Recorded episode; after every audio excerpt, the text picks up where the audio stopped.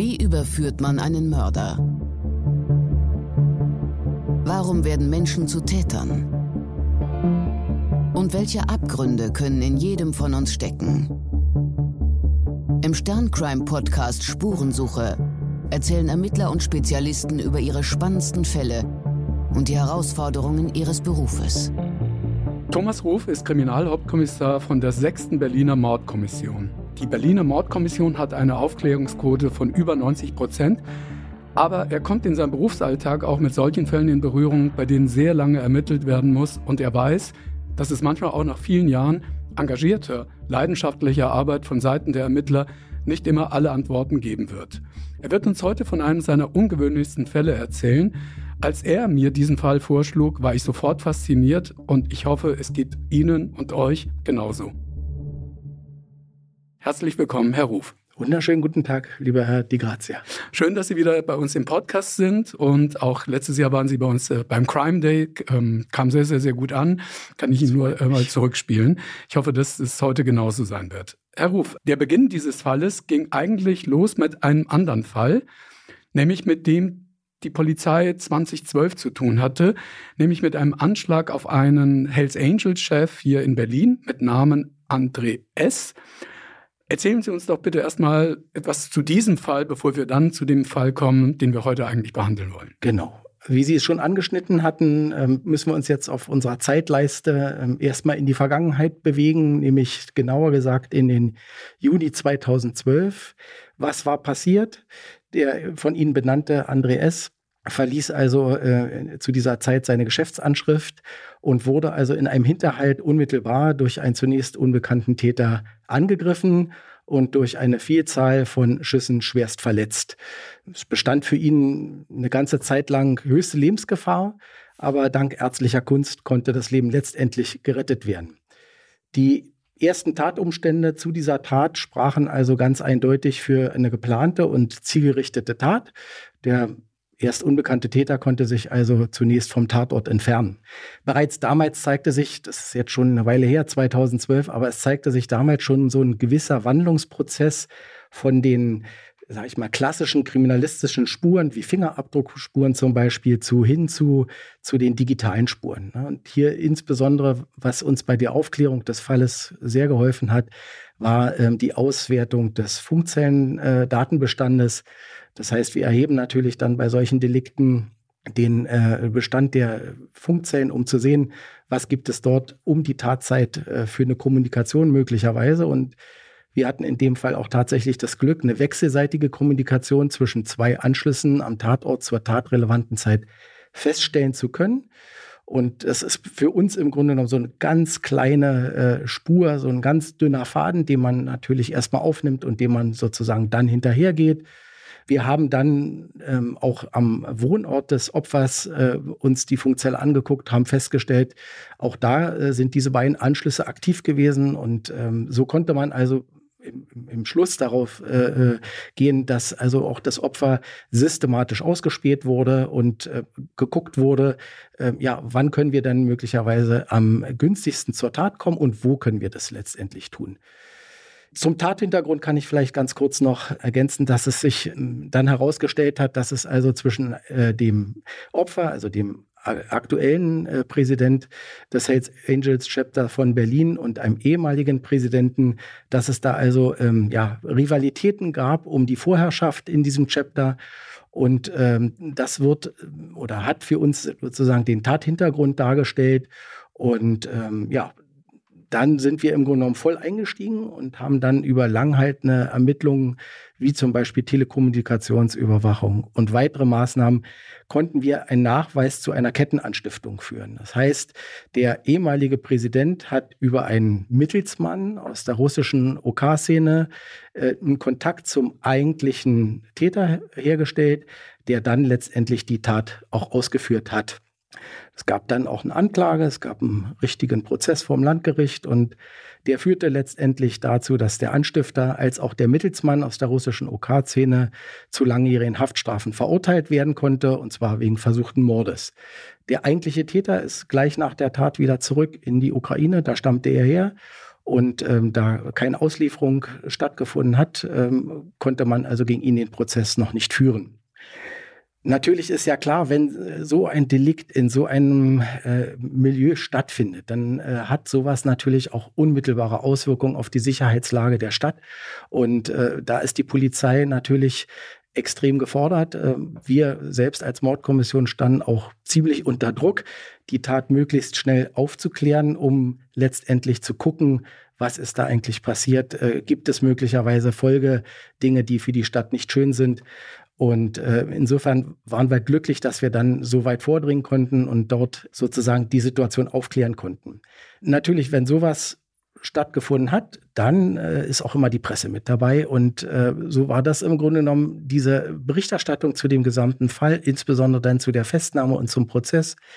Das führte uns jetzt eigentlich zu dem eigentlichen Fall, über den wir heute sprechen wollen.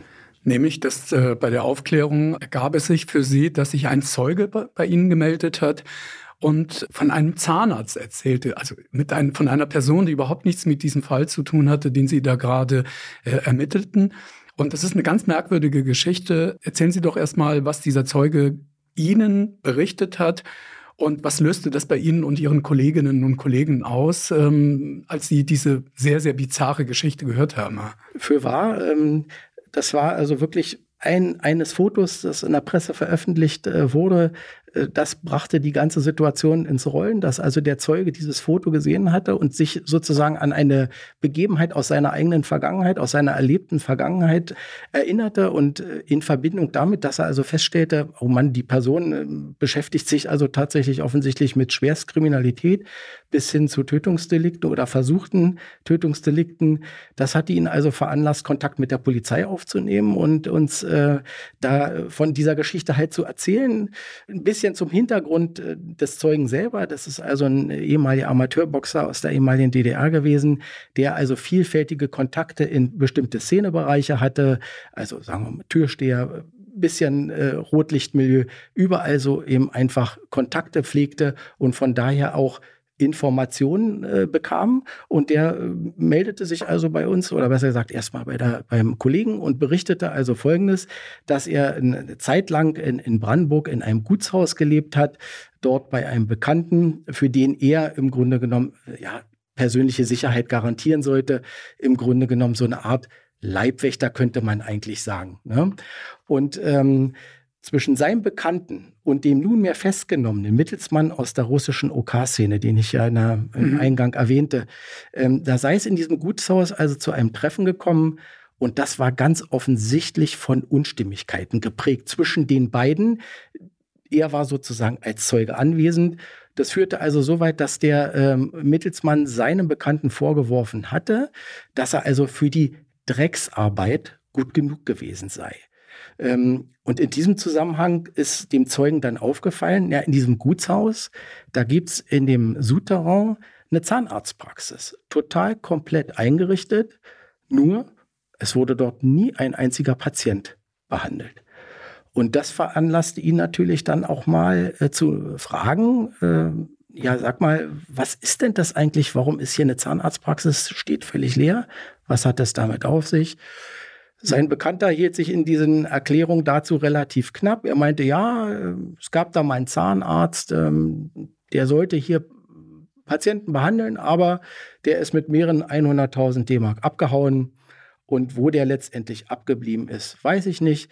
Wir hatten mal einen tollen Plan. Wir wollten also in diesem Gutshaus, in der Zahnarztpraxis, wollten wir Patienten behandeln. Und gleichzeitig wollten wir diesen Patienten dann auch die Möglichkeit bieten, in einem angemieteten Betriebsferienheim unweit der Praxis im Grunde genommen ein Bordell zu errichten und dann sozusagen den Patienten vom Zahnarztstuhl eine Station weiterzureichen, um dort gegebenenfalls wirtschaftlichen Gewinn abwerfen zu können. Herr Hof, nochmal. Eine Zahnarztpraxis und ein Bordell machen gemeinsame Geschäfte? So war der Plan. Aber es kam nie dazu.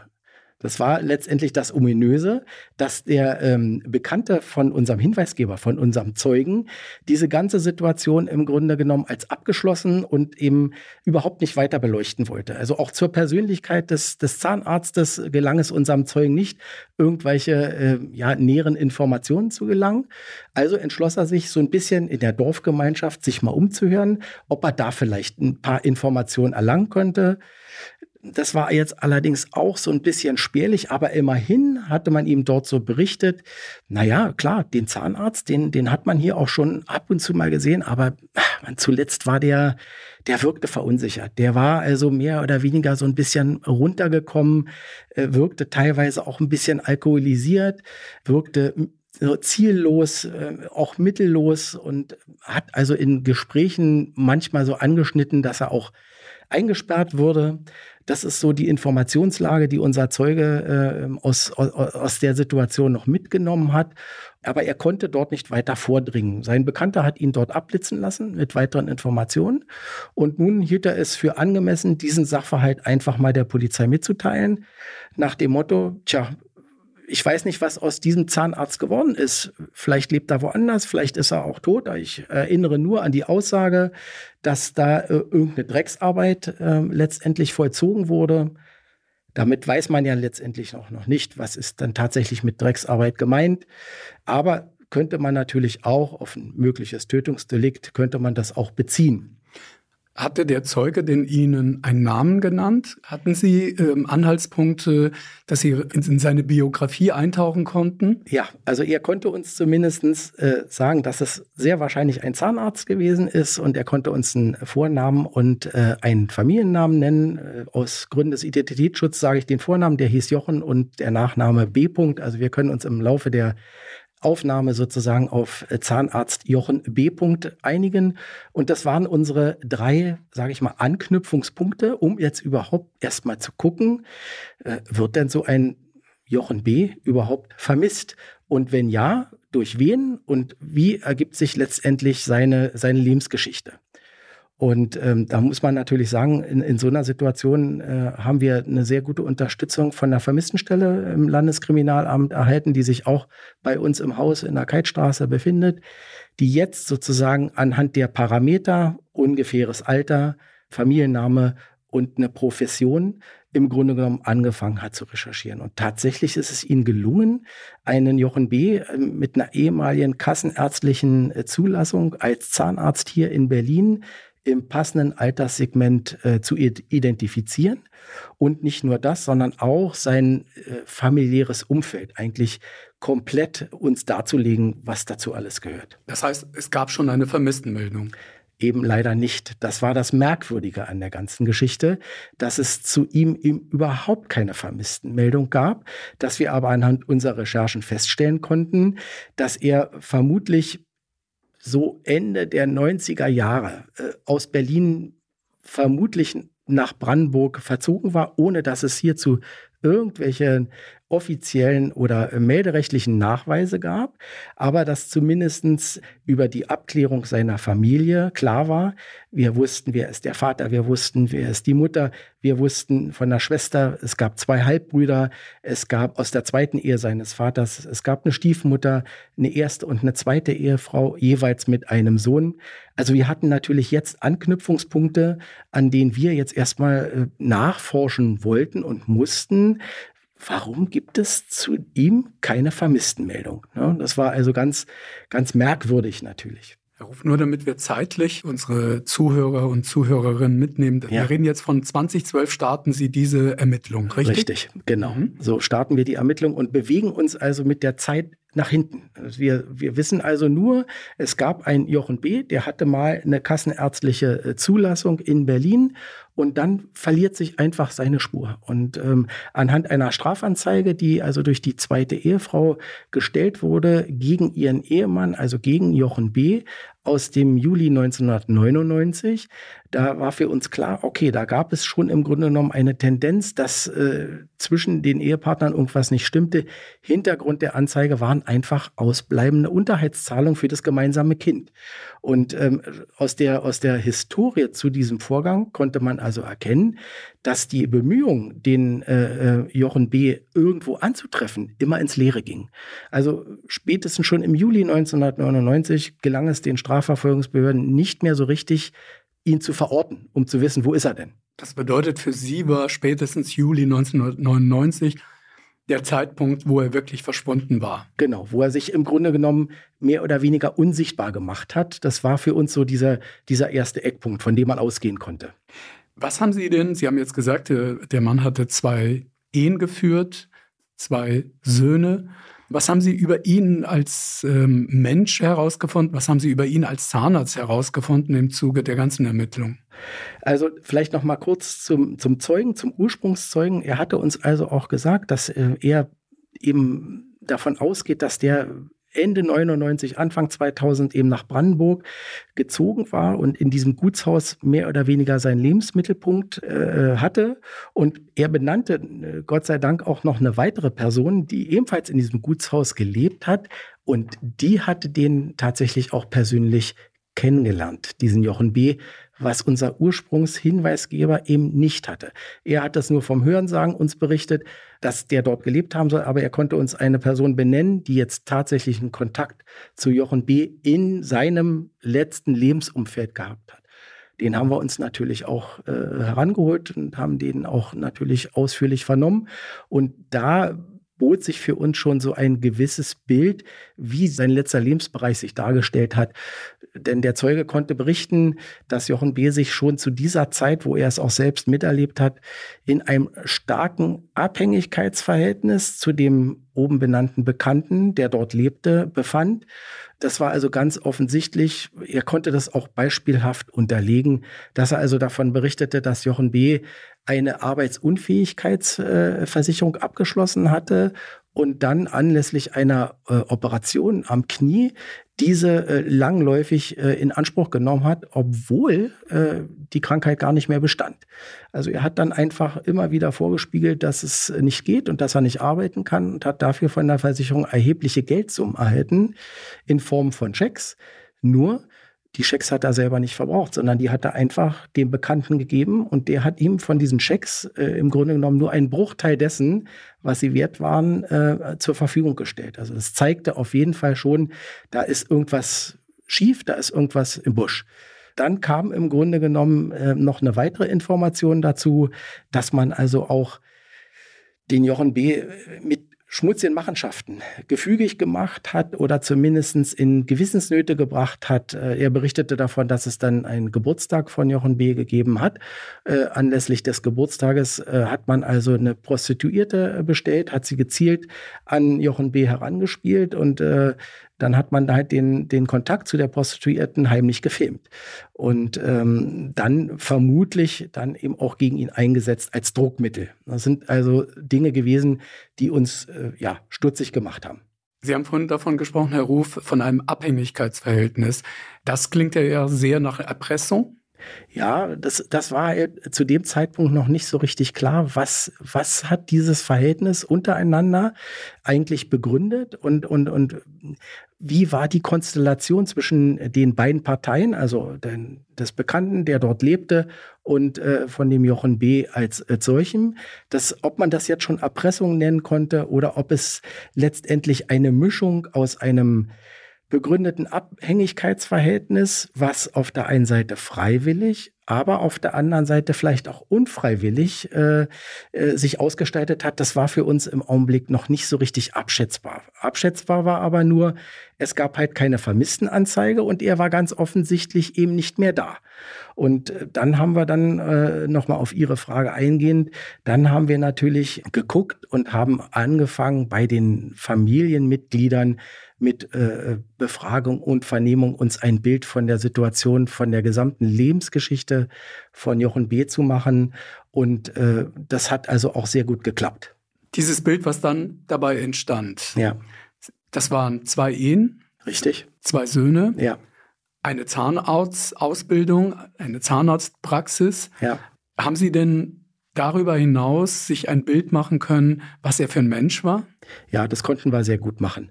Ähm, vielleicht noch mal kurz zurückkehrend dazu, dass keine Vermisstenmeldung äh, stattfindet. Wir befinden uns also hier in einem, sage ich mal, wirklich gut bürgerlichen äh, Milieu, wo es total ungewöhnlich ist, dass wenn ein Mensch im Grunde genommen einfach irgendwann nicht mehr da ist, dass keiner eine Vermisstenmeldung äh, ihm bei der Polizei äh, erstattet. Und aber zur Auflösung kann man letztendlich sagen, so spielt manchmal wirklich das Leben. Die äh, zweite Ehefrau hat also letztendlich ein Stück weit, ähm, ja, aus ihrer Historie ist die davon ausgegangen, naja, ich war ja jetzt bei der Polizei und habe eine Strafanzeige gestellt. Und sie dachte, damit müsste das doch eigentlich erledigt sein. Aber das ist natürlich nicht so. Wenn ich auf der einen Seite eine Strafanzeige gebe und die wird verfolgt, es wird ermittelt, dann bedeutet das natürlich nicht, dass es automatisch eine Vermisstenmeldung ist. Das ist nochmal eine extra Situation. Und da, sie ist davon gar nicht ausgegangen, dass das notwendig wäre. Und alle anderen aus der Familie haben gedacht, na ja, äh, sie war ja bei der Polizei, also wird ja alles, sie wird ja alles dafür getan haben, dass die Polizei sich jetzt in Hinblick auf, dass äh, der Jochen B. eigentlich so aus seinem Lebensumfeld entschwunden ist, äh, dass sie sich darum kümmert. Und das ist aber leider nicht geschehen. Ne? Erklären Sie nochmal den Unterschied. Ich vermute mal, dass diese Frau nicht die einzige ist, die vielleicht so denkt. Also ich stelle eine Strafanzeige, die Polizei muss doch jetzt ermitteln, die muss ihn genau. suchen. Richtig. Weil der hat ja was ähm, ähm, gegen Gesetze verstoßen. Genau. Und im Zuge dessen werden sie ihn auch suchen, weil wir vermissen ihn ja auch.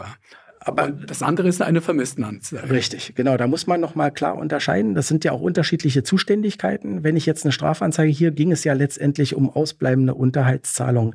Das ist natürlich ein Delikt, was sehr häufig vorkommt. Das heißt, die Ermittlungstiefe, die kann letztendlich nicht bis ins Letzte gehen. Und insofern ist das notwendig getan worden, zu gucken, wo können wir äh, den, den Jochen B. als Beschuldigten möglicherweise lokalisieren. Und ähm, wenn das nicht gelingt, dann geht es natürlich nur bis zu einem gewissen Maße. Das heißt, die Polizei wird von sich aus, solange jetzt eine Vermisstenmeldung äh, nicht besteht, die wird von sich aus jetzt nicht davon ausgehen müssen, äh, dann ist dem vielleicht irgendwas zugestoßen oder, sondern dann ist einfach der Aufenthalt momentan nicht zu ermitteln. Dann wird das Verfahren an die Staatsanwaltschaft mit dem Ergebnis abgegeben. Und äh, ich denke mal, hier ist es zu einer äh, vorläufigen Einstellung gekommen des Verfahrens und dann hat sich das erstmal erledigt. Dass aber die Polizei in Hinblick auf, hier ist ein Erwachsener längere Zeit aus seinem Lebensbereich verschwunden. Das passiert nur dann, wenn eben eine offizielle Vermisstenanzeige aufgegeben wird. Also wenn wirklich jemand hinkommt und sagt bei der Polizei, hören Sie mal zu, äh, mein Ehepartner oder mein Lebenspartner, wie auch immer, der ist nicht mehr da. Ich weiß nicht, wo er ist, aber äh, ich habe äh, bestimmte Lebenssituationen mit ihm und der müsste sich eigentlich melden. Ich weiß nicht, kümmern Sie sich mal bitte drum. Wo. Und genau das ist nicht passiert. Und das bedeutet auch, eine Vermisstenanzeige führt zu umfangreicheren Ermittlungen, genau. ähm, die auch nicht so schnell eingestellt werden wie vielleicht bei einer Strafanzeige. Ganz genau. Ganz genau. Weil der Verdacht im Raum steht, dass jemand vielleicht umgebracht worden ist. Das muss nicht unbedingt so sein. Das muss man immer noch, noch an den Einzelfällen und an also einem Einzelfall abwägen. Natürlich ist, gehört zu einer Vermisstenanzeige natürlich eine gründliche Analyse. Was liegt denn eigentlich vor? Wie waren die Lebensgewohnheiten? Wenn man hier eben das äh, Umfeld sich anguckt, dass ein Zahnarzt eben aus seinem Lebensbereich verschwindet, dann wäre das bei einer entsprechenden Anzeige schon auch so gewesen, dass man sich, dass man dahinter fragt hat, auch wenn es ein Erwachsener ist. Ne? Aber hier hat sich das eben auch über die gesamten Vernehmungen aus seinem familiären Umfeld. Es hat sich auch erklärt, warum diese Situation eben nicht so entstanden ist, weil es eben nicht so ein, so ein abruptes Vermisstsein ist, so ein abruptes, ich gucke Ihnen jetzt noch in die Augen und bin in den nächsten fünf Minuten weg. Ähm, das hat hier nicht so stattgefunden. Die zweite Ehefrau hat das äh, in ihrer Vernehmung sehr eindrücklich geschildert, wie sich die gesamte Situation ihrer Ehe äh, letztendlich dargestellt hat und dass, dass, ihr, dass ihr Mann sich im Grunde genommen Stück für Stück aus der Beziehung, aus der Verantwortung, aus der Ehe zurückgezogen hat und für sie eigentlich gar nicht mehr erreichbar war und sich das im Grunde genommen wie ein schleichender Prozess, dass im Grunde genommen ihr, ihr, ihr Ehemann aus einem scharfen Bild immer unschärfer wurde, bis er irgendwann gar nicht mehr da war. Und dann kam natürlich hinzu, dass der Jochen B. in seiner Familie, auch bei, sein, bei seiner zweiten Frau, erhebliche finanzielle Schäden hinterlassen hat. Also eigentlich muss man sagen, einen Scherbenhaufen hinterlassen hat. Ähm, er hatte das äh, Grundstück mit äh, bebautem Haus äh, im Wert von über 300.000 D-Mark verkauft, ohne dass die Angehörigen davon auch nur eins, ein, ein Pfennig erhalten hatten. Er hatte ähm, die Pflege seiner Mutter übernommen, die musste ins Pflegeheim und äh, man hat dann im Nachgang leider festgestellt, dass er auch die Pflegegeldanteile äh, nicht mehr bezahlt hatte, sodass also äh, ja äh, der, seine Mutter dann irgendwann im Pflegeheim verstarb, aber eben noch enorme Kosten aufgelaufen waren, für die jetzt die weiteren Angehörigen äh, äh haftbar gemacht werden sollten. Und auch bei der Ehefrau entstand auf dem gemeinsamen Konto äh, ja erheblicher finanzieller Schaden, so dass sich auch ein Stück weit Wut und, und Entsetzen äh, über, über sein Verhalten äh, gegenüber äh, ja, ihr selber, gegenüber dem Sohn. Äh, er war 14 Jahre, als er seinen Vater das letzte Mal gesehen hat. Das hat sich so ein bisschen gepaart äh, mit der Situation, dass ähm, man auch Angst hatte, äh, naja, wer weiß, in welche Kreise ist denn er geraten und ich möchte daran auch gar nicht mehr. Ich möchte es einfach nur vergessen. Ich möchte einfach nur versuchen, die äh, Finanzen auf die Reihe zu kriegen, äh, das Leben wieder aufnehmen zu können. Und dann möchte ich es eigentlich nur vergessen. Konnte die Ehefrau Ihnen denn schon davon berichten, dass dieser ominöse Bekannte damals schon in dem Leben des Zahnarztes ähm, eingedrungen war? Ja, das konnte sie berichten. Ähm, sozusagen eigentlich auch diejenige, die das, die Situation, die sich da begründet hat äh, zwischen den beiden, dass sie das schon damals kritisch beleuchtet hat, weil sie äh, diese ja, diesen Habitus äh, des, des ominösen Bekannten sofort als sehr verdächtig identifiziert hat und überhaupt nicht verstanden hat, dass ihr Mann in irgendeiner Art und Weise dort ja Geschäftsbeziehung oder was auch immer für Be Beziehung aufnahm. Darüber hat er sie total im Dunkeln gelassen. Aber die Persönlichkeit, das Auftreten, alles in, in Summe hat so wie sie es auch sagte, zu ihrem Lebenskreis eigentlich überhaupt nicht gepasst. Ja, vielleicht auch noch mal ganz einprägsam in so einer Situation sind natürlich die Eltern von, von einer vermissten Person. Ähm, wir haben den Vater dann ausfindig gemacht äh, und haben den auch aufgesucht, ja auch gerade eben einfach, um Persönlichkeitseinschätzungen herbeizuholen. Wir, wir müssen ja so ein Stück weit eben erklären oder uns eben auch erklären, mit wem haben wir es hier zu tun ähm, und, und, und was hat ihn umgeben? Wie, wie ist er denn im Grunde genommen mehr oder weniger aus seinem Umfeld? Wie ist er denn verschwunden? Wem hat er möglicherweise noch irgendwas gesagt? Und ähm, der Vater beschrieb ihn, also äh, das kann ich noch heute sehr gut erinnern, er beschrieb ihn, mein Sohn, das war ein guter Zahnarzt, aber ja, so ein ruhiges, naives Wesen und ein Hang zur Leichtfertigkeit und Leichtgläubigkeit. Das hat er so, so ein bisschen mit eingeschoben. Und ähm, da war für uns schon so ein bisschen ähm, deutlich, wenn wir hier zwei Persönlichkeiten haben ähm, und sich so ein Abhängigkeitsverhältnis äh, begründet, dann wird es vielleicht mit Versprechung, Verlockung zu tun haben. Und wenn dann eben ein Charakter leichtgläubig ist und, und, und sich dann auf sowas einlässt, dann wird es halt ganz schwer, sich aus so einer Beziehung auch wieder zu lösen. Denn sonst vom gesamten familiären Umfeld, was wir dann im Grunde genommen ja auch ausschließen konnten, dass aus dieser Ecke möglicherweise etwas mit dem Verschwinden in Verbindung steht, das, das passte überhaupt nicht. Das waren völlig verschiedene Welten. Auf der einen Seite wirklich eine gut bürgerliche Situation und äh, Sozialisation und, und auf der anderen Seite dann einfach so ein Herausdriften aus diesem Lebensbereich von, von Jochen B. Der Vater berichtete davon, dass er zu seinem Sohn 1998 den letzten Kontakt hatte. Er wollte also zu seinem Sohn in die, in die zahnärztliche Behandlung, aber sein Sohn hat dann einfach abgesagt. Der hat gesagt, ich habe jetzt keine Zeit und ähm, der Vater hat natürlich gefragt, ja, was ist denn los? Äh, näheren Grund hat er nie erfahren. Er meinte so lapidar zu seinem Vater, ich möchte nicht, dass ich dich damit hereinziehe.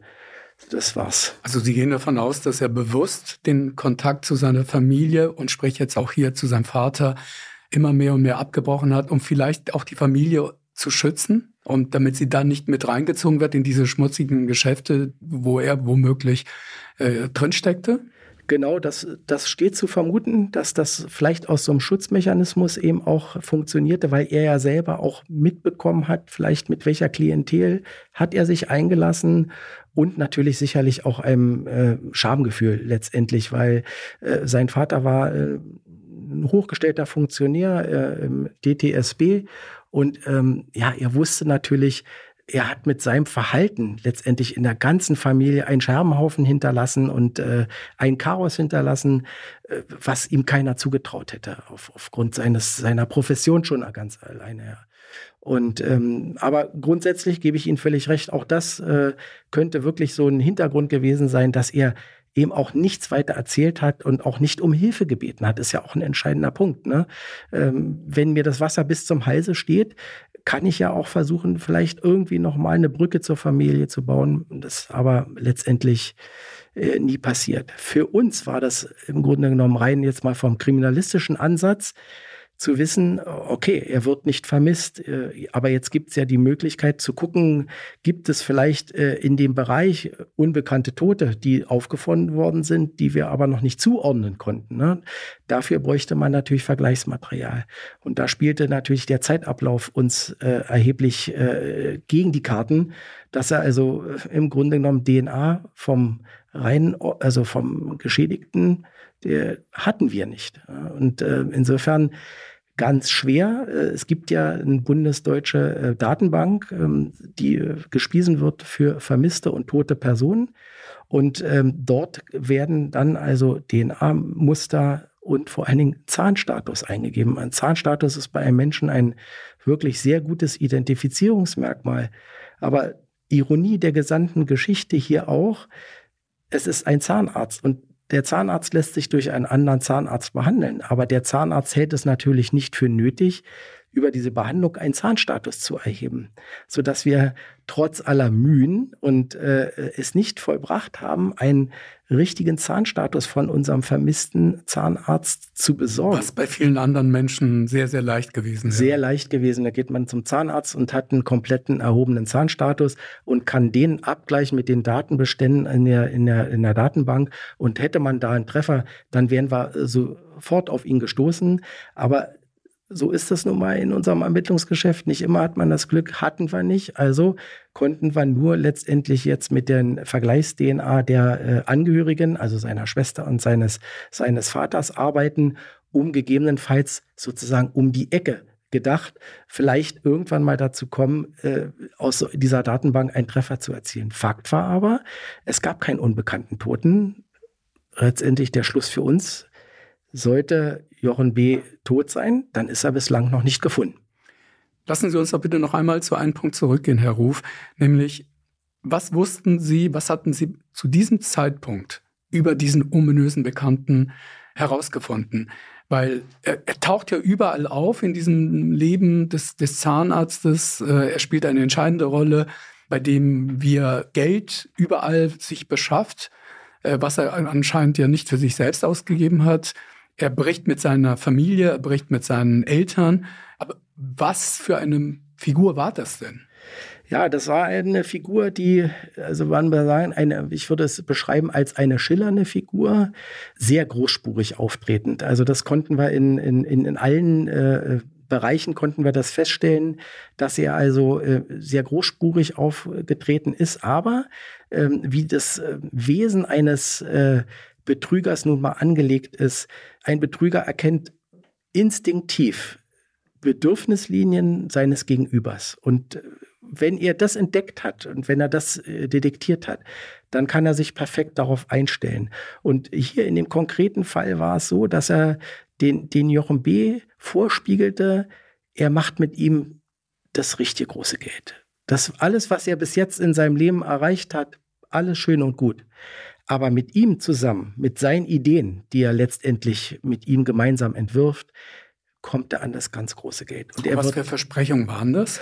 Das waren äh, Versprechungen, die eigentlich so nie richtig klar wurden, weil Jochen B. von den Versprechungen nicht selber geredet hat gegenüber seiner Familie. Das hat er leider Gottes im Dunkeln gelassen.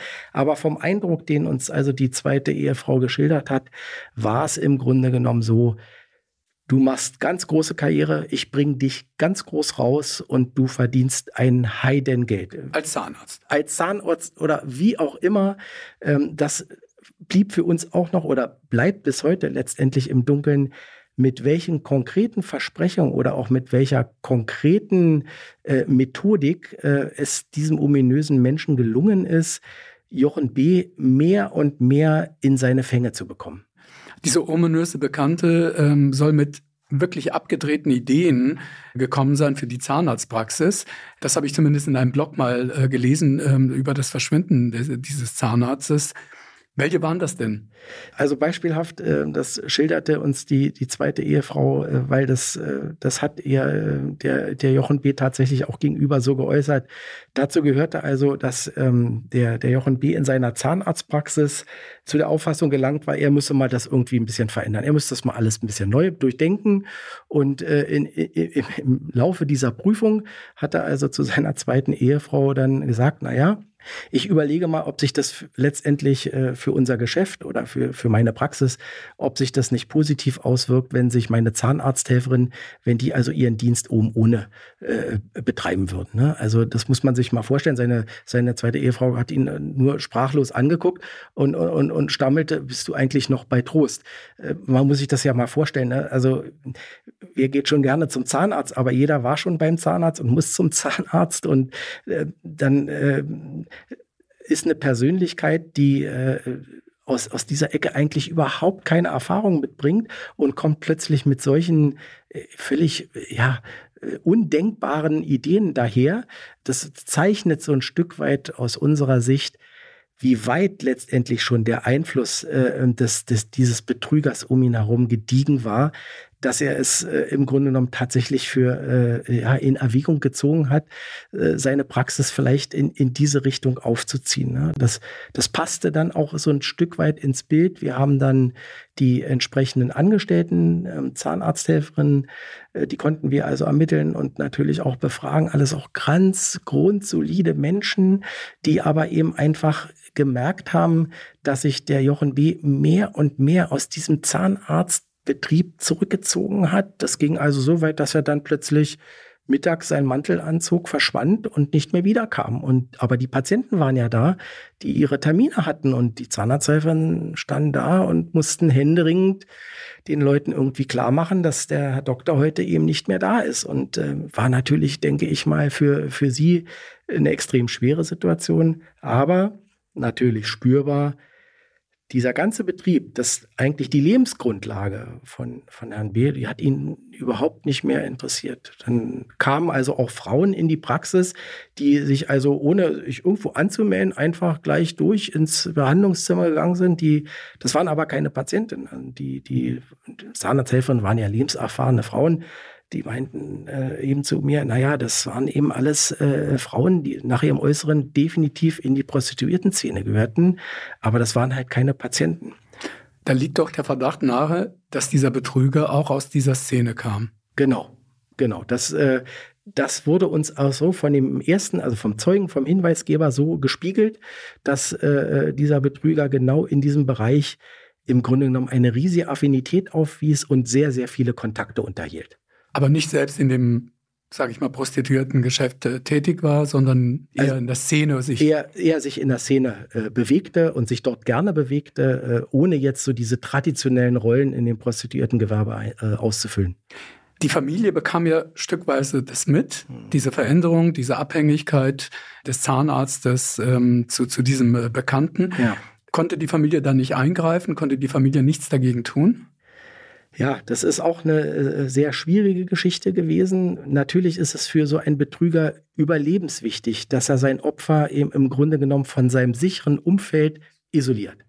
Denn natürlich ist ja klar, er kann nicht jedem so gute Geschichten auftischen, dass ihn alle mögen. Und gerade wenn es jetzt in so einem gutbürgerlichen Bereich ist, da äh, erweckt man natürlich Zweifel, da erweckt man Nachfragen. Und um diese zu umgehen, ist es für, für einen Betrüger lebensnotwendig, das eigentliche Opfer äh, eben aus dieser Situation äh, im Grunde genommen herauszulösen. Also aus seinem sicheren sozialen Umfeld herauszulösen mit Versprechungen, mit Geschichten, mit Intrigen, äh, schafft er es also und hat es auch hier geschafft, denjenigen zu isolieren und immun zu machen gegen Warnhinweise, gegen äh, äh, ja, Aufforderung, doch wieder zur Vernunft zu kommen. Ja, das hat er einfach ignoriert und das äh, zeigt im Grunde genommen das klassische Bild. Ne? Dieses Herauslösen aus einem sicheren Bereich in eine Abhängigkeit bringen, eine Isolation, die auch natürlich in Brandenburg dort in der dörflichen Gemeinschaft perfekt aufrechtzuerhalten ist. Da kennt ihn keiner. Er ist im Grunde genommen auch da äh, in einer isolierten Position und ist äh, dem Medien mehr oder weniger ein Stück weit hilflos ausgeliefert, trotz aller Bildung. Hat die Ehefrau ihn konfrontiert mit all dem und wie hat der Zahnarzt dann reagiert? Sie hat ihn natürlich konfrontiert, äh, logischerweise. Er hat sich zurückgezogen. Er ist dann einfach aus der Wohnung gegangen. Er hat sich der Konfrontation letztendlich nicht gestellt. Er hat sich äh, äh, ja einfach aus diesem Leben, wie man sagen, verdünnisiert. Es ging sogar so weit, dass er ähm, gegenüber seiner äh, zweiten Ehefrau die Vaterschaft seines Sohnes anzweifelte in, in einem Brief an sie. Und ähm, ja, das zeigte einfach, er hat da eben gebrochen, ohne letztendlich ja diese warnenden Hinweise entweder für voll zu nehmen oder zu können. Stimmt es, dass er zu der zweiten Ehefrau gesagt haben soll, als er damit konfrontierte, dass er sich verändert, dass er zu stark unter dem Einfluss dieses Bekannten äh, steht, soll er sinngemäß gesagt haben, ich will alles hinter mir lassen, ein neues Leben beginnen? Ja, das berichtete seine Ehefrau auch sein, sein Sohn, der äh, mit, äh, mit 14 da schon zu einer, finde ich, damals zu einer guten Reflexion gelangt ist, äh, was das Verhalten seines, seines Vaters anbelangte, der so äh, das in den Kontext letztendlich auch der Wendezeit gesetzt hat, ne? Dass, dass sein Vater das im Grunde genommen alles, was vorher war, eben ein Stück hinter sich lassen wollte, also man kann fast sagen, abschneiden wollte, als wäre das nicht gewesen und äh, ja, von jetzt auf gleich ein, ein ganz neues Leben zu beginnen. Ne? Und ähm, mit allem anderen, was davor war, im Grunde genommen den Bruch herbeizuführen. Eigentlich eine sehr ungewöhnliche und ja, bedrückende äh, emotionale Situation für diejenigen, die äh, sehr lange Zeit mit ihm verbracht haben. Wann verliert sich denn die Spur für die Familie? Ist das der Sommer 1999 oder haben die. Da, da beginnt es im Grunde sich immer weiter, äh, dass, dass dieses Bild immer unscharfer wird und äh, ja, Ende 99, Anfang 2000 brechen alle Linien ab und es besteht gar kein Kontakt mehr zu ihm. Und Sie haben keine Telefonnummer, Sie haben nichts, wo Sie nichts, erreichen nichts, können. Nichts. Kein irgendeinen Ansatz, kein, einen Brief zu schreiben, eine Adresse. Kein, Sie hatten überhaupt nichts. Er war sozusagen für Sie wie vom Erdboden verschlungen. Jetzt muss man in der Situation auch dann natürlich, wenn dann alles realisiert wird in so einer Familie, was für ein finanzieller Schaden entstanden ist, welche Herausforderungen plötzlich dann anstehen, um das Leben weiterzuleben. Und das ist, äh, das überlagert alles. Und das überlagert sicherlich auch das Stück weit das Interesse oder die Neugierde, ähm, was ist denn jetzt aus ihm geworden? Was macht er denn jetzt aktuell? Irgendwann schaltet man einfach ab und sagt, ich muss mich auf mich, auf meine Familie konzentrieren.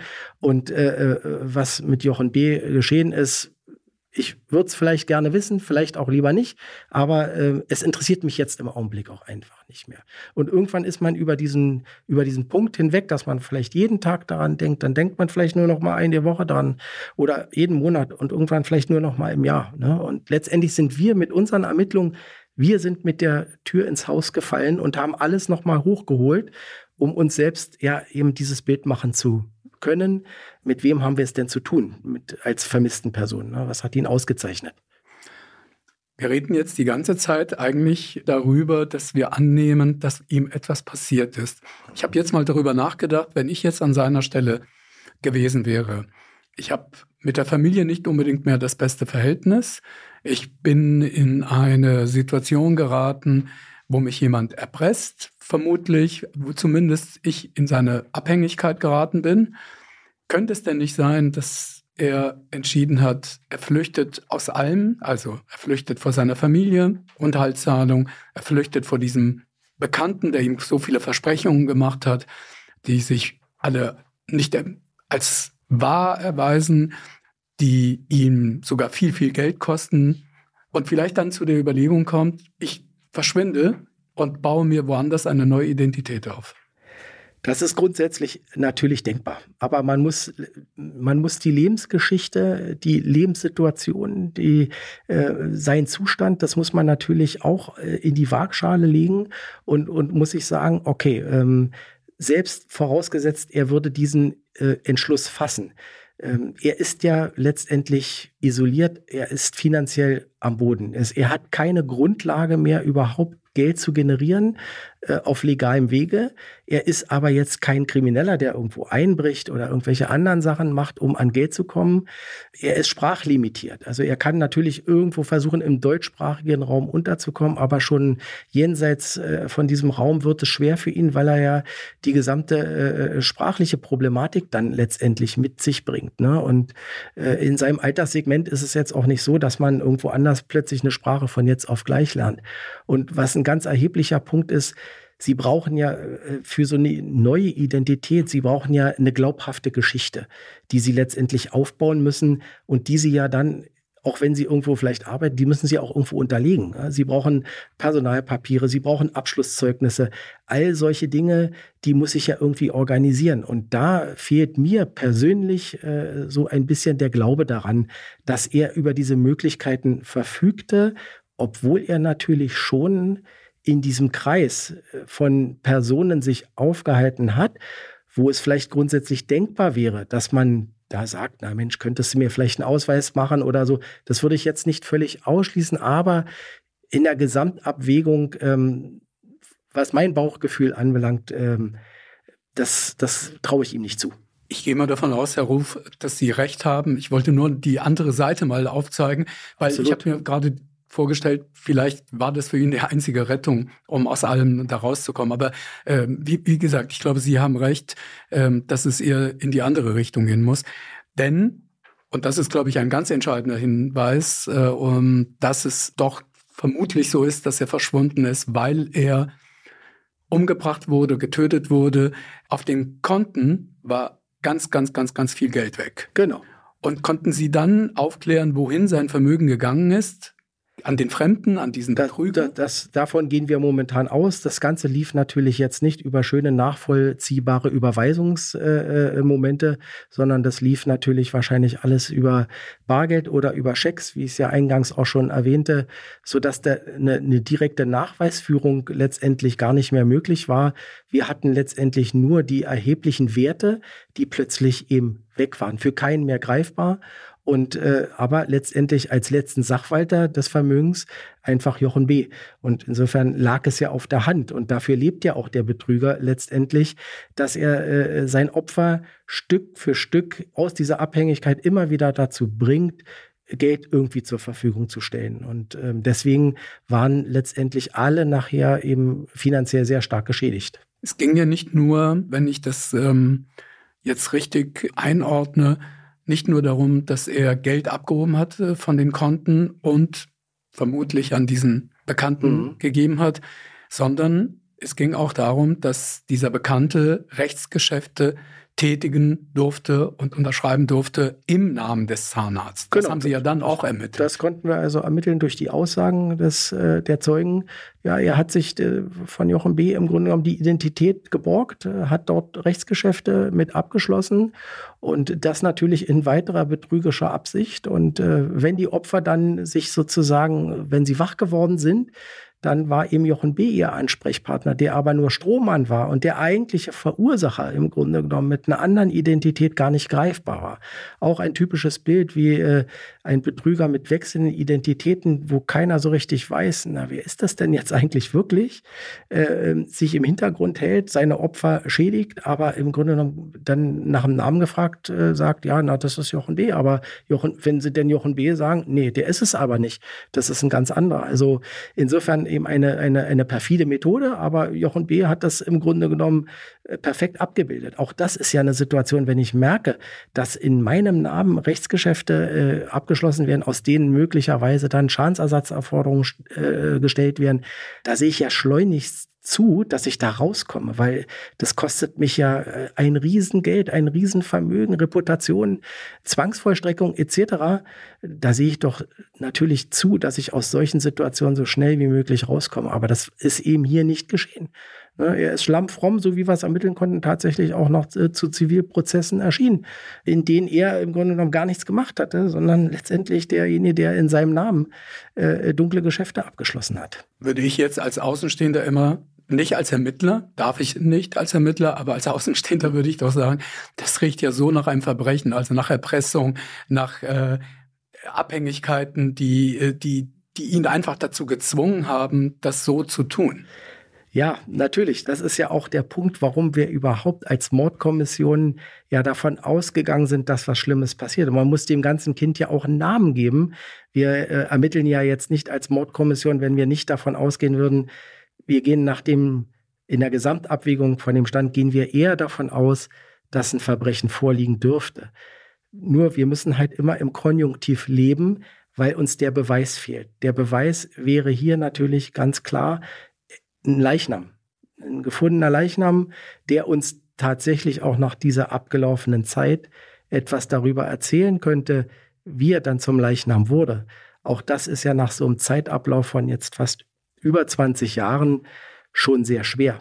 Wenn man sich also jetzt eine Obduktion vorstellt, wenn man tatsächlich etwas finden würde und dann zur Frage, was war denn jetzt tatsächlich todesursächlich, das äh, wird schon sehr schwer. Aber gleichwohl, man hätte vielleicht einen Ansatzpunkt, um äh, zu dieser Frage ja einfach Gewissheit zu erlangen. Haben wir es ja tatsächlich mit einem Verbrechen zu tun? Es gibt ja alternative Szenarien, die man eben auch als Ermittler äh, bedenken muss.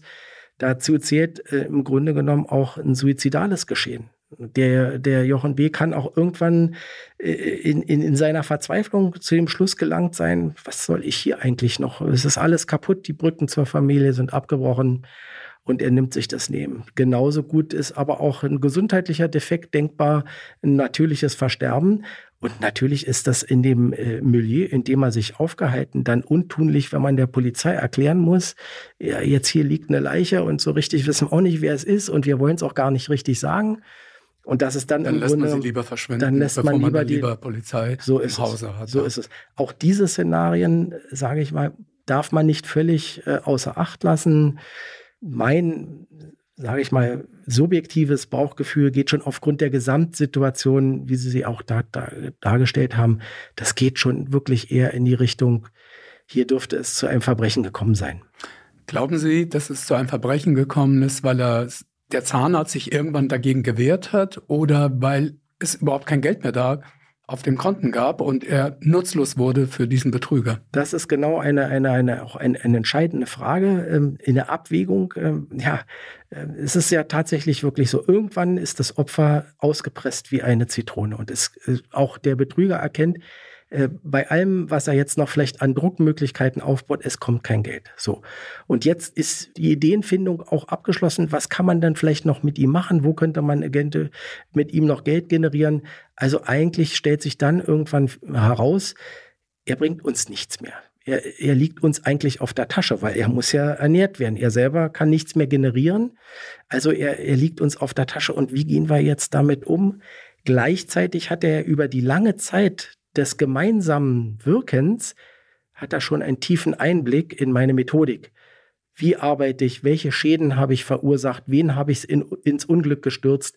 Und all diese Dinge könnten ja auch, wenn er noch lebt, irgendwann belastend sein. Wenn er nämlich selber zur Polizei geht und sagt, ja, ich würde da gerne mal ein paar Dinge benennen, die wären dann letztendlich für so einen Betrüger äußerst unangenehm. Ne? Und da könnte sich der Kreis natürlich schon schließen, dass man vielleicht äh, zu dem Entschluss gelangt ist, der nervt hier einfach und der stört und er muss einfach weg. Na, und da könnte wiederum die Ursprungssituation mit einspielen, Drecksarbeit, dass man das vielleicht selber lieber nicht gemacht hat, sondern sich dann eben auch wieder eines gedungenen Täters bedient hat, der im Grunde genommen so ein Delikt dann letztendlich begeht und für die Entsorgung sucht und dann kann man seinen Geschäften letztendlich ungestört wieder nachgehen. Zumal, wie Sie ja dann vielleicht auch selber mitbekommen haben, es vermisst ihn ja keiner. Es stellt ja keiner irgendwelche Fragen. Ja. Auf der anderen Seite birgt natürlich so ein Vorgehen so ein Delikt auch ein extremes Risiko. Wird der Leichnam nämlich schnell entdeckt, dann hat die Polizei relativ schnell eine Identität und hat vielleicht eben auch dazu eben die passenden Geschichten. Und dann wird's eng. Und dann drohen natürlich riesig große Haftstrafen. Also auch das darf man jetzt nicht ganz aus der äh, Abwägung letztendlich herauslassen. Oder man ist sich sicher, dass man die Leiche auf keinen Fall finden wird. Das ist natürlich auch eben eine Möglichkeit, die sich gerade dort auch in dieser, sage ich mal, ländlichen Idylle, ähm, die dort herrscht, das kann man sich vorstellen. Wer sich dort, wer ortsbezogen ist, der kennt also auch bestimmt Möglichkeiten, äh, einen Leichnam wirklich dauerhaft verschwinden zu lassen. Die Möglichkeit besteht. Wir wissen es leider noch nicht. Herr Ruf, wenn man das jetzt alles gehört hat, diese wirklich sehr, sehr, sehr merkwürdige Geschichte, ich gehe mal davon aus, dass Sie einiges im Laufe der Ermittlungen äh, zusammengetragen haben, was diesen ominösen Bekannten betrifft. Gehe aber auch genauso davon aus, dass es nicht reicht, um gegen diese Person vorzugehen. Und das heißt, Sie haben Indizien, aber keine Beweise und stehen da ziemlich, ziemlich, sage ich mal, nach so vieler Arbeit, die sie da investiert haben, mit keinem Ergebnis. Ja, man kann das also genauso auf den Punkt bringen. Ähm, es fehlen uns tatsächlich, obwohl einige Indizien wirklich gut zusammengetragen sind und auch ein schlüssiges Bild ergeben, aber es fehlen uns eben einfach durchgreifende Beweise. Und dazu gehört insbesondere natürlich äh, ein Leichnam, weil das ist die Hauptfrage im Augenblick spricht einiges dafür, dass ein Verbrechen vorliegt, dass Jochen B. tatsächlich nicht mehr am Leben ist. Aber ich kann es nicht beweisen. Es kann genauso gut sein, die als Alternativszenario, er ist tatsächlich glücklich irgendwo abgetaucht ja, und dümpelt auf irgendeiner Yacht äh, auf irgendeinem schönen italienischen See. Auch das ist letztendlich von uns nicht ins Gegenteil zu beweisen. Insofern reichen diese Indizien im Augenblick nicht aus, um daraus jetzt auch eine handfeste Anklage äh, zu erstellen und äh, diese aufzubauen. Das, das reicht der Justiz nachvollziehbarerweise im, Blau, im Augenblick noch nicht. Denkbar wäre natürlich auch, dass man nochmal einen Zeugen gewinnen könnte, der aus dem näheren Umfeld dieser ominösen Person, dieses, dieses Betrügers, äh, stammte, der also auch nochmal diese ganze Situation miterlebt hat und vielleicht eben einfach auch nochmal eine ganz entscheidende Aussage dazu machen könnte, was denn tatsächlich passiert ist. Wie geht man als Ermittler um, wenn man in so eine Situation hineinkommt? Die muss ja frustrierend sein. Und äh, viele der Stern Crime äh, Hörerinnen und Hörer kennen Sie aus einer anderen Folge von Spurensuche, wo Sie mit meiner Kollegin äh, Silke Miller über einen anderen Fall gesprochen haben, der auch wahnsinnig lange Ermittlungsarbeit äh, von Ihnen abverlangt hat, über viele, viele Jahre, aber ja. den Sie am Ende auflösen und aufklären konnten. Wie gehen Sie jetzt mit so einem Fall um? Ja, also zum ersten kann man vielleicht sagen, dass zum Glück solche Konstellationen, dass man viel Arbeit investiert, auch so einiges aufklärt, aber eben einfach nicht zum eigentlichen Ziel einer endgültigen Aufklärung gelangt. Das passiert Gott sei Dank relativ selten. Zumeist führt unsere Arbeit ja wirklich dazu, dass wir ähm, eine Tat vollständig aufklären können und die Justiz also auch ein gerechtes Urteil sprechen kann. Kristallisiert sich jetzt aber heraus, dass das von der Beweislage einfach nicht ausreicht, ne? dann äh, nehme ich, und wir grundsätzlich, die in dem Milieu, äh, Milieu arbeiten, ähm, dann nehmen wir das professionell auf. Ne? Dann, dann, dann ist es halt jetzt erstmal so. Aber eins ist klar, wir bleiben eben dran. Ähm, auch in dem Fall ist ja jetzt aufgrund unserer Ermittlungen konnten wir letztendlich tatsächlich auch feststellen, dass sich sein letztes Lebenszeichen in Brandenburg auf das Jahr 2001 äh, festlegen lässt.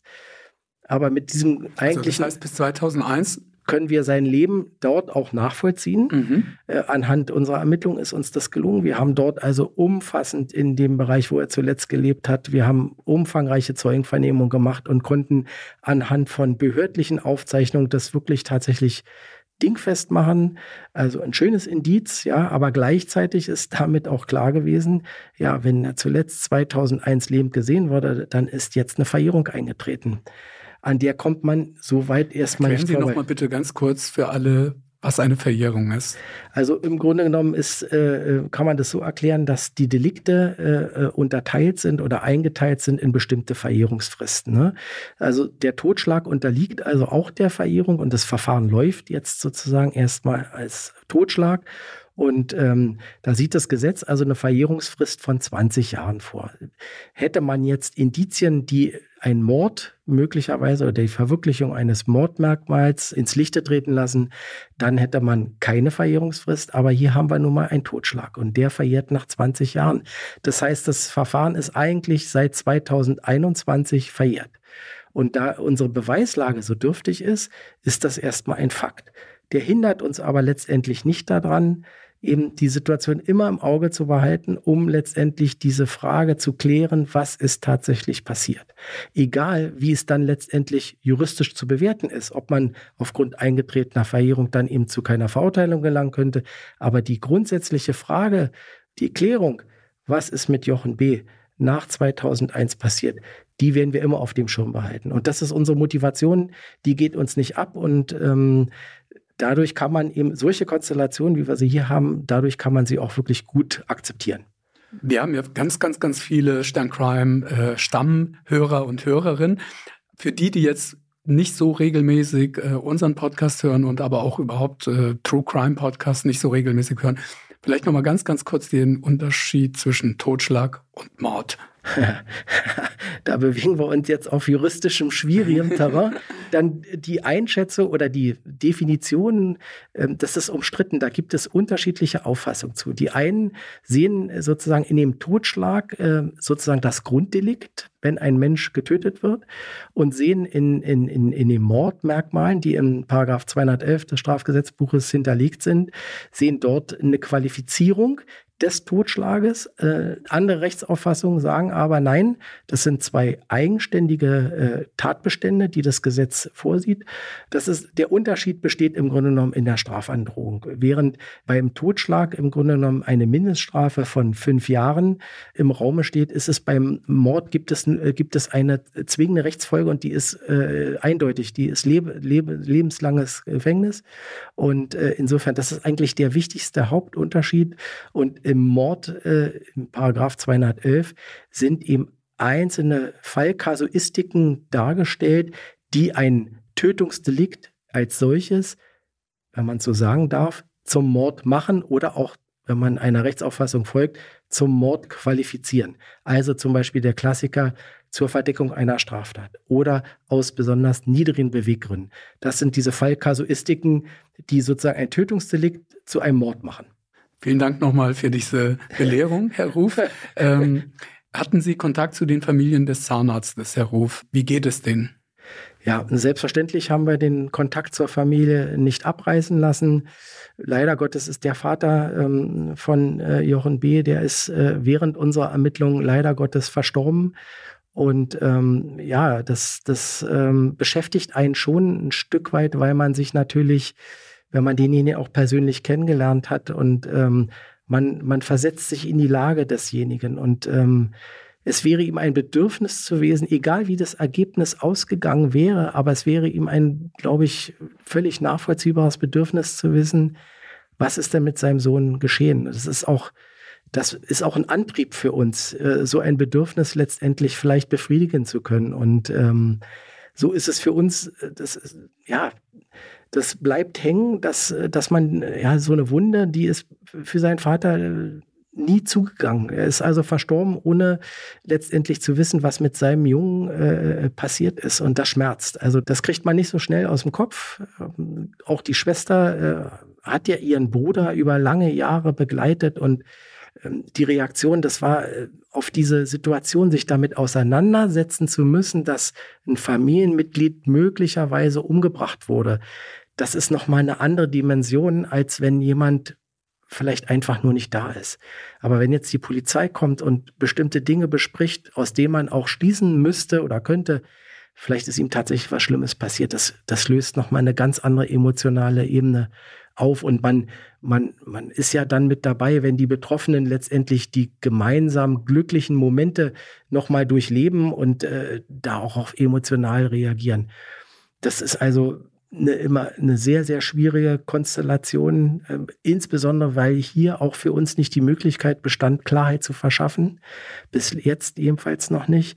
Also muss man sich überlegen, wie gehen wir denn jetzt mit den Angehörigen, was machen wir, wie, wie, wie, wie gehen wir damit um, damit die Menschen ja das irgendwie akzeptieren, wie die Situation ist, damit sie mit der Ungewissheit im wahrsten Sinne des Wortes lernen zu leben. Und da entwickelt man im Grunde genommen über die Berufserfahrung auch unter die Zuhilfenahme von Psychologen kann man also eine Konzeption entwickeln, ähm, die wir also auch mit der Schwester besprochen haben, wie man jetzt, bis wir vielleicht irgendwann mal in der Lage wären, eine Klärung herbeizuführen, wie sie sich sozusagen diese Situation am besten erklärt und so, wie es für sie am besten ist. Das haben wir zusammen entwickelt und entworfen und ähm, ich glaube, bis hierhin ähm, haben wir auch das erfolgreich äh, ja, gestalten können, dass äh, die Angehörigen die Situation akzeptieren, so wie sie ist.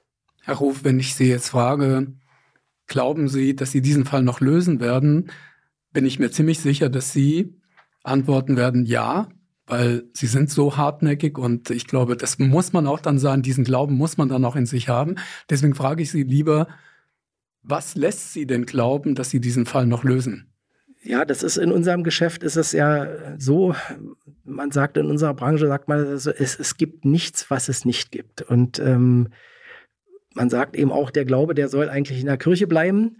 Ich lebe eher nach dieser Erfahrung und nach diesem, äh, jeder Tag, jeden Tag, den ich noch im Dienst bin und, und der äh, beginnt, der beinhaltet eine Chance. Der beinhaltet die Chance, dass irgendetwas passiert, dass irgendjemand sich dieser Situation erinnert, so wie der Zeuge damals 2012 aufgrund eines Fotos gesagt hat, da war was. Und auf sowas hoffe ich letztendlich. Und ähm, ja, der Fall lebt ein Stück weit natürlich in einem. Und in dem Augenblick, wo irgendwo etwas raschelt, dann sind wir da. Und dann werden wir diese Situation versuchen eben aufzulösen. Und vielleicht ist es dann eben einfach genau dieses kleine fehlende Puzzleteil noch. Insbesondere, wie gesagt, wird der Leichnam gefunden. Dann sieht die Situation für uns auch vom Beweiswert schon wesentlich besser aus. Herr Ruf, wir hoffen natürlich mit Ihnen, dass Sie diesen Fall noch aufklären können. Und ich sage herzlichen Dank. Es war wie immer ganz, ganz toll, dass Sie bei Sterncrime Spurensuche waren. Danke. Ich danke Ihnen, Herr De Grazia.